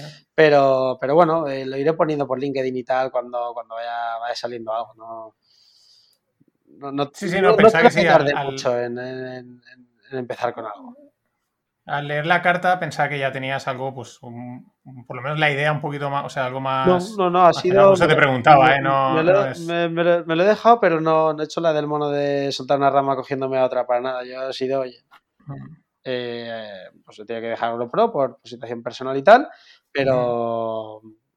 Pero vamos, que ahora también, después de ocho años y medio, tío, llevando a Pro a otro nivel y empujándolo como lo hemos empujado y sobre todo estos últimos ocho meses, nueve, que han sido muy duros, tío, psicológicamente sobre todo, pues también tomarme un mesecito, tío, en el que estoy tranquilamente dejándome querer eh, y viendo a ver qué hay, no, estoy feliz y estoy encantado, o sea que tampoco, y como afortunadamente pues nos ha ido bien, tío, tampoco estoy en una situación financiera estresada esta que, que tenga que estar consiguiendo un trabajo ya, pues mira, con la calma, tío, cuando salga algo interesante, lo cogeré. No voy a cogerme lo primero que me salga a la desesperada, ni mucho menos. O sea, voy a, voy a intentar buscar algo que me motive. Tampoco, como o sea, yo no soy de pensar mucho en lo que haré. O sea, yo, yo cuando vea que haya algo interesante, me lanzaré a por ello. Y como todo, si no funciona, pues al año cambiaré y buscaré otra cosa. Porque esto sí que aprendí yo que al final el emprendedor que triunfa no es el que más lo ha pensado, es el que más veces lo ha intentado, tío. O sea, al final, tú es una cuestión de probabilidad, tío. Si eh, tienes que hacer 100 para que te funcione una, pues tío, me quedan para hacer 100 muchas. O sea que. Soy, un probabilista absoluto desde hace ya unos años, pero absoluto, ¿eh? O sea, de, haber leído algunos libros y, y sí, sí, y lo ves todo, y lo ves todo por estadística y por probabilidad. y te dicen, no, es que he hecho esta campaña y tal, dices, no, eh, has hecho X campañas y una estadísticamente funciona. No me vendas rollos. por eso te digo que no tengo ningún miedo a que lo próximo que me meta no funcione. Pues seguramente no funcionará. Si es que por probabilidades, si ya me ha funcionado uno, eh, de 4 o 5 que había hecho en toda mi historia, tal, que tampoco es que hubiera hecho mucho, pero ha sido un porcentaje muy alto. O sea, lo raro sería que el siguiente también la petara. Pues, ya veremos, tío, pero, pero bueno, lo daré todo. ¿Sabes? También, o sea que. Pero hay, o sea, las probabilidades de éxito tras éxito, o sea, no es que lo vayas a mega petar, pero crecen. bueno, está, bastante, está bastante estudiado. También es verdad que tienes experiencia, ya sabes qué pues hacer, por tirar, pero... O sea, yo creo que ahí juegan para de la experiencia que haya pillado y la forma en la que vaya a enfocar, la gente con la que me vaya a juntar, coño, que he tenido muchos aprendizajes en, esta, en estos ocho años y medio de, de, de GrowPro. O sea, que al final pues tío, sí, yo también estoy de acuerdo que pueda, no, es como cuando empecé, que, vamos tirando escopetas ahí a todos lados, pero oye, como todo, eh, empezar una cosa que también iría a muerte y si no funciona, pues es que es cero problema, pues a por otra. El tema es que no me llegue a quemar nada como para que no quiera seguir. O sea, esto es la, la gran clave, es no quemarte. Pero sí, lo que pasa es que una, pero una vez eres, em, tienes el espíritu emprendedor y, o sea, yo creo que eso es, no sé. Pero ojo, tío, yo también se lo digo, emprender, eh, yo con GrowPro emprendí al principio, pero luego también emprendíamos cada año nuevos proyectos dentro de GrowPro y esto también pasa mucho en muchas empresas. O sea, hay eh, startups en las que te metes, tío, y de repente pues estás desarrollando nuevas cosas y eso también es emprender. O sea, que en el fondo no necesariamente tiene que ser emprender, oye, yo siendo el accionista número uno de la empresa, tal, me puedo meter una scale up y hacer ahí un proyectazo dentro de una scale up y también sería algo divertidísimo, estoy seguro. O sea que... Sí, pero, es, pero va con esa parte, yo le digo, creativa. O sea, de creación empresarial. O sea, el sí, no creo que me dieran en una big corporate, eh, old corporate. No creo que me dieran ahí. No, es que no creo que durara, no, no, creo ni que me quisieran, porque creo que sería tan pesado, tío, que me diría, mira de para allá, tío, o sea, no... Bueno, mi tesis es que tampoco, o sea, directamente no si vas con un perfil em, emprendedor ya mm. dicen no porque no, o sea, saben que no, no, buscan eso, no, buscan ese perfil creativo. No, encajas, no encajas. Mm. Pero bueno, también creo que estoy pues en una situación en plan buena y hay mil proyectos ahora que están saliendo, hay una cantidad de dinero en, el mercado brutal para mm. startups, o sea, hay mil proyectos, o sea, no tengo ningún miedo, ninguna duda de que algo me saldrá interesante. O sea.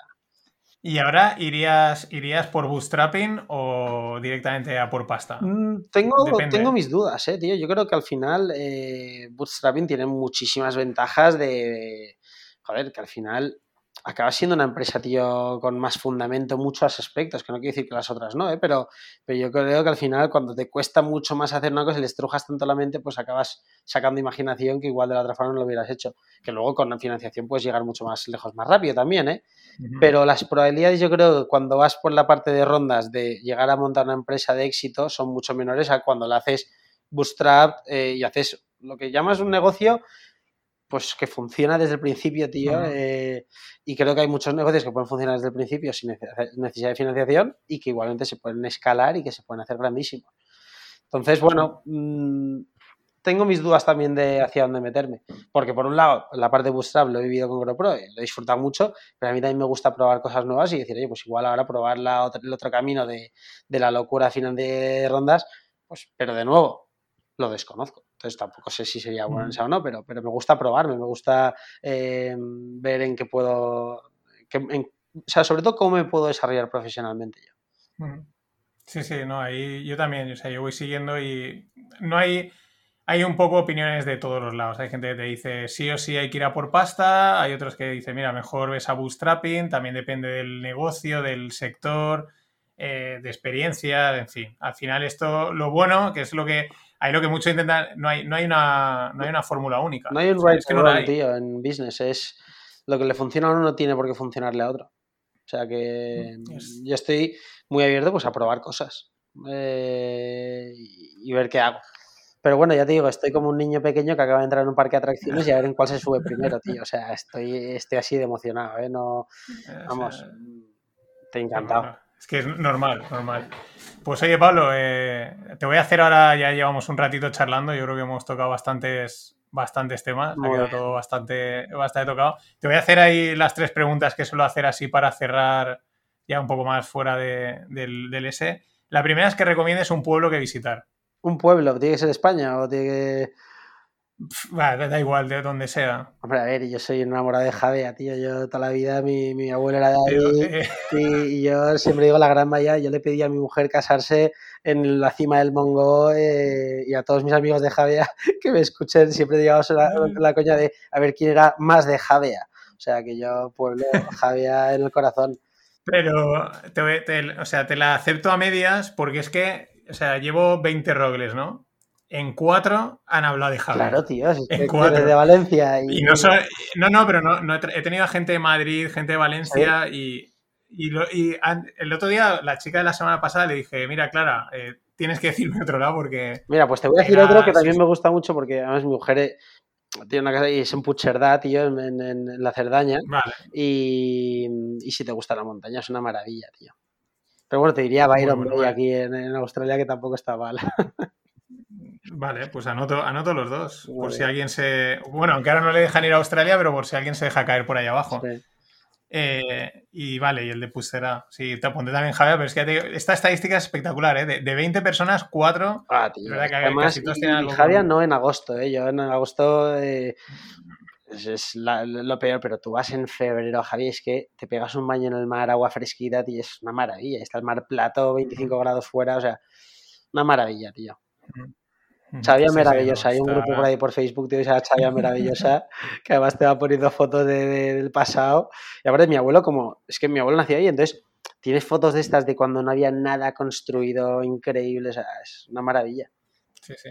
Aparte, luego la gente nos hacemos mucho del sitio donde veraneamos, ¿no? Yo, por ejemplo, donde yo veraneo en el Mare Imlau y somos todos muy de allí, o sea, no, déjate... mi, cuñada, tío, Pilar, ¿la conoces tú? A mi cuñada Pilar, ¿no?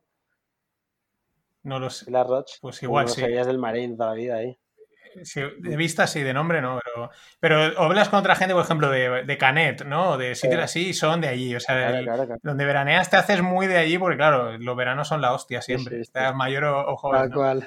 Y, y luego, ahora dos ya de comer. Un restaurante donde ir a comer. A mí yo soy muy fan de, del gordo y el flaco de La Buena Cuina de mm, Salva y Pablo Martínez, eh, vamos, son los dos unos putos cracks. Ya digo, yo estoy muy desconectado de, Valencia, eh, porque llevo mucho tiempo sin vivir ahí, entonces y cuando voy pues acabo en casa mis padres o, Javier. Pero vamos, yo si tuviera que recomendar uno, me iría a La Buena Cuina eh, con Salva y con Pablo Martínez, que son los dos unos cracks, y me consta, sé que han montado otros tantos, eh, pero este para mí, yo me acuerdo cuando íbamos ahí, aparte nos hacía precio amigo y nos sentábamos, no pedíamos, nos iba sacando comida, no parábamos, salíamos de ahí con cubata y todo, pero por 20, 25 euros y salíamos, pero rodando, obviamente era precio amigo y supongo que lo habrá subido. Pero, tío, era increíble, sobre todo por eso, porque antes sentías, el, el, privado que tenían ahí, te estabas como en casa, o sea, increíble, de estas comidas que se convertían en cenas, tío. Pues muy bueno, lo, anoto. Este no lo conocía. La Bona Cuina está en Vétera. De nuevo, ¿eh? De eso es cuando iba yo, igual hace ya... diría que es que claro, el tiempo pasa mucho, diría que igual hace 10 años que no voy, o sea que, pero vamos, supongo que seguirá porque ese, a, raíz de ese abrieron más. Eh, pero vamos, se llama el gordo y el flaco, es la empresa que tiene, el Bona Cuina es, o sea que tienen mucho, está, está muy vale, este, Es el primero que me ha llegado a la cabeza, ¿eh? no, habrá millones, pero este No, no, no, el, cuando pregunto esto, lo que busco es ese, es ese, no busco el mejor o el peor, sino que la gente me diga ese al que te mola ir. O sea, ¿por qué? Por lo que sea. Te gusta ir a ese y punto, no, no tiene más, más mm. chicha. Y la segunda es, me he dado cuenta que también me mola un bar. Bar, bar, bar de cañas, tapa, o sea, bar, puro y duro. Da igual, puede ser eh, Valencia, Madrid, un sitio que digas, este". Me pillas más porque en el fondo tienes que llevo mucho tiempo sin estar. Pero vamos, yo cuando voy ahí con mi mujer, nos quedamos por Valencia, tío, me meto por ahí por el Carmen, me pierdo por alguno, pero no te sabría decir ahora porque ya te digo, hace que no lo hago igual, seis o siete años, no sé ni si seguirán abiertos, tío, entonces ahí me pillas, tío, con el bar. Vale, pues entonces esta queda, queda vacía. Pues nada, oye Pablo, ha sido un placer. Si tienes cualquier mensaje que quieras lanzar desde aquí, pues Nada, es, tu momento. Un abrazo a todos los que estéis escuchando y que os animo eso a que, a que vengáis por aquí por Australia y obviamente si lo hacéis que sea con GoPro, tío. Hasta aquí este Rogle número 20 con Pablo Gil desde Australia. Hacía años que no nos veíamos, yo le iba siguiendo la pista porque GoPro pues, es un proyecto que desde el principio pues, me enteré, lo fui siguiendo. Es espectacular lo que han creado el Igoico a pulmón, desde bootstrapping y desde ahí abajo, desde Down Under. Tiene unos números de facturación buenísimos y ahora se va a oír más, yo creo, sobre todo porque están aquí en España, en Lanzadera, y eso también siempre da mucha más publicidad por lo menos a nivel nacional. Impresionante, ha molado mucho toda esa parte que nos ha hablado de startups y luego también cómo es vivir en Australia, lo de ir a surfear, etcétera, la buena vida que tienen allí, que nos ha puesto los dientes largos y eso que se ha cortado. Pablo, muchas gracias por este tiempo, muchas gracias por, por, contarnos todo esto. Espero que más adelante hagamos otra parte y nos pongas al día de lo que estás haciendo, que seguro que mola un montón. Y a ti que me estás oyendo, gracias por estar ahí. Comentarios, dudas, las podéis dejar en las notas del episodio, por Twitter, por WhatsApp, en el grupo del Telegram, por correo, como queráis, me podéis encontrar de mil formas. Y nada, nos vemos en el próximo Rogle, en los FinPix o en el fin de pod. Pasadlo bien y gracias por estar ahí.